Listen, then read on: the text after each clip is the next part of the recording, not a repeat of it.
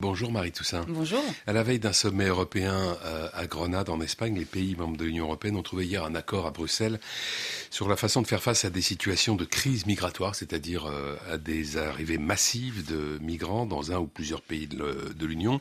Euh, c'était une étape nécessaire pour, le, pour que le pacte asile-immigration soit débattu au Parlement européen. Est-ce que vous pensez que ce texte pourra être adopté avant les élections européennes de juin prochain?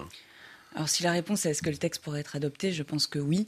Euh, je pense que c'est possible. Maintenant, euh, je pense que ce texte euh, n'est pas à la hauteur du tout des valeurs de l'Union européenne. En fait, ce qu'on observe, c'est un durcissement continu et permanent des politiques, tant des États membres que de l'Union européenne dans son ensemble. On est en train de construire une Europe forteresse en niant le fait qu'on compte près de 30 000 personnes mortes dans la Méditerranée dans les dix dernières années. Donc on est en train de nier euh, un véritable scandale humanitaire. On est en train voilà, d'aller dans la mauvaise direction. Ce qu'il faudrait, c'est plutôt aller dans l'autre direction, construire l'Europe de la solidarité, préserver cette Europe des droits humains qui euh, sont les valeurs sur lesquelles elle a été construite. Euh, le texte donc, qui, sur lequel les 27 se sont entendus hier prévoit qu'en cas d'afflux massif et exceptionnel de migrants, un régime dérogatoire, moins protecteur euh, pour les demandeurs d'asile que les procédures habituelles, puisse être mis en place, euh, qui prolongerait la durée possible de détention d'un migrant aux frontières extérieures de l'Union européenne jusqu'à 40 semaines et qui permettrait des procédures d'examen des demandeurs d'asile plus rapides et simplifiées mm. pour un euh, un plus grand nombre d'exilés. Les écologistes européens vont combattre ce texte? Oui, alors nous, ce qu'on demande, ce sont des voies d'accès sûres et légales. Euh, et je crois que c'est vraiment euh, ce qu'il faudrait faire, ce qu'il faudrait mettre en place.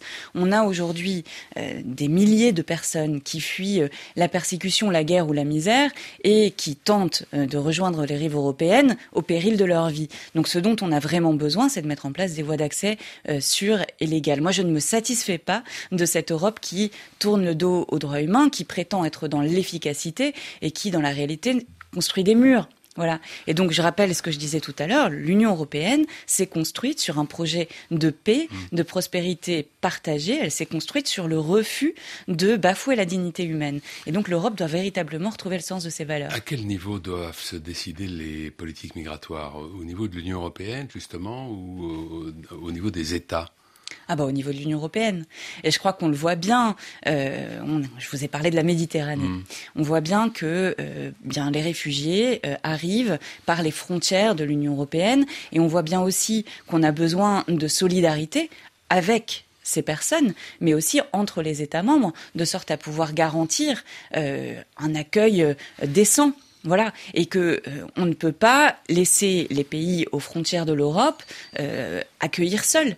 Il faut qu'on arrive à établir un système dans lequel à la fois les personnes qui viennent puissent s'installer là où est leur famille euh, et là où ils et elles le souhaitent dans la mesure du possible et garantir aussi une solidarité entre les États membres pour justement tenir un système d'accueil qui soit un système décent. Et comment prendre en compte euh, l'avis des peuples qui sont dans ces pays, euh, parfois confrontés à des, à des vagues migratoires, qui expriment par moments, à la fois dans des sondages et dans les urnes, qu'ils veulent moins d'immigration? C'est ce que je vous ai dit, on est, on est en train de prendre le très mauvais chemin. Euh, ce durcissement, on l'observe dans un nombre croissant d'États membres. Vous avez parfaitement non, mais je, raison. faut-il tenir compte de ce que disent les peuples à ce moment-là, ou faut-il faire un travail d'éducation, de pédagogie Enfin, comment, comment faire face à, à cette donnée-là? Je vous répondrai de deux manières. Euh, D'abord, euh, on a un nombre croissant de mensonges colportés par l'extrême droite contre lesquels il faut absolument se battre. Moi, ce que je constate, c'est que dans un certain nombre d'États, euh, je pense au Portugal ou au Danemark, les entreprises notamment, hein, euh, mais aussi les sociétés réalisent que finalement on a trop fermé les frontières et que peut-être qu'il faudrait les rouvrir un petit peu, ne serait-ce que pour pallier au manque de main d'œuvre. Donc ça, on voit bien que ces mensonges colportés par l'extrême droite, euh, il faut euh, il faut les combattre pied à pied. Puis la deuxième chose, c'est que souvent, enfin en tout cas, il ne faut pas légiférer sous le coup de l'émotion. Et je l'ai dit, l'Europe s'est construite sur les droits humains. Nous avons signé des conventions internationales, la convention de Genève par exemple sur le droit d'asile, qui doivent absolument être respectées. Ces conventions, elles sont là pour garantir justement que les émotions momentanée ne vienne pas détruire les droits humains. Et je crois que c'est une vigilance que l'Union européenne doit continuer à avoir et à défendre. Vous avez co-signé il y a quelques jours avec Simon Abkarian, acteur et metteur en scène, une tribune dans laquelle vous dénonciez la passivité de l'Europe à l'égard du Haut-Karabakh et de l'Arménie. quelle réaction auriez-vous souhaité ah bah, moi déjà j'ai honte, hein. j'ai honte de cette Europe qui sait mais qui ne fait rien, qui a euh, laissé l'Azerbaïdjan euh, attaquer euh, les frontières euh, arméniennes, parce qu'on a aujourd'hui euh, des, des, attaques aux frontières arméniennes de la part de l'Azerbaïdjan.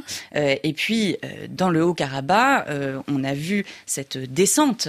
voilà, ça, il y avait déjà eu une guerre en 2020. on a eu aujourd'hui, bah, voilà, on a l'exil de plusieurs centaines de milliers de personnes. Enfin, pas plusieurs centaines de milliers, environ 100 000 sur 120 000. Ils sont presque tous partis. Ils sont presque tous partis, voilà.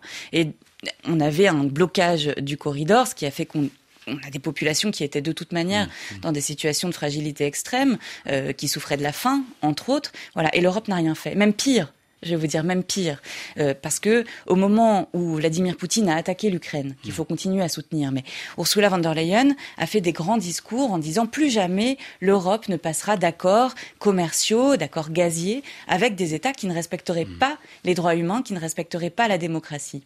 Et elle s'est empressée d'aller signer, enfin d'aller voir euh, Bakou et de dire mais l'Azerbaïdjan est un partenaire des plus fiables de l'Union européenne et on va signer un accord gazier alors même en plus, hein, alors même que euh, l'Azerbaïdjan exporte plus de gaz qu'il n'en produit. Donc c'est le gaz russe qui passe mmh. à travers les frontières de l'Azerbaïdjan. Donc l'Union européenne n'a pas réagi, elle a fermé les yeux. Et moi je souhaite dire que nous ne pouvons pas fermer les yeux sur ce qui arrive au peuple arménien.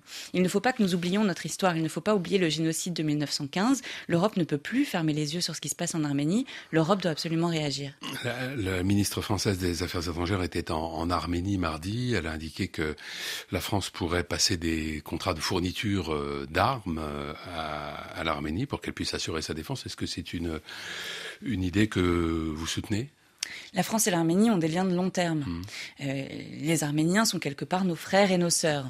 Et je, je suis heureuse de voir que le gouvernement n'oublie pas ces liens d'amitié, que le gouvernement se positionne en soutien à ce pays qui est une démocratie et effectivement offre notre aide voilà, j'ai conscience de la difficulté diplomatique que cela représente, euh, mais j'ai eu l'occasion de le dire. À mon sens, quand on observe euh, des attaques, quand on euh, voit aussi que en Azerbaïdjan, quand on regarde les médias, on voit circuler des cartes dans lesquelles toute la partie sud de l'Arménie est aux couleurs de l'Azerbaïdjan. Donc évidemment, il y a un risque d'atteinte à l'intégrité territoriale de l'Arménie. Évidemment, il faut qu'on soit présent. Et moi, je vais vous dire, euh, ce que j'aurais fait au moment euh, de l'attaque il y a quelques jours, euh, ça aurait été de, finalement de demander à l'ambassadrice d'Azerbaïdjan de, quitter, de quitter la France. On a besoin d'une réponse diplomatique très forte. Il nous reste une petite minute. rapidement, le pape a publié un texte sur le réchauffement climatique dans lequel il appelle ardemment à un réveil des consciences, euh, pour simplifier.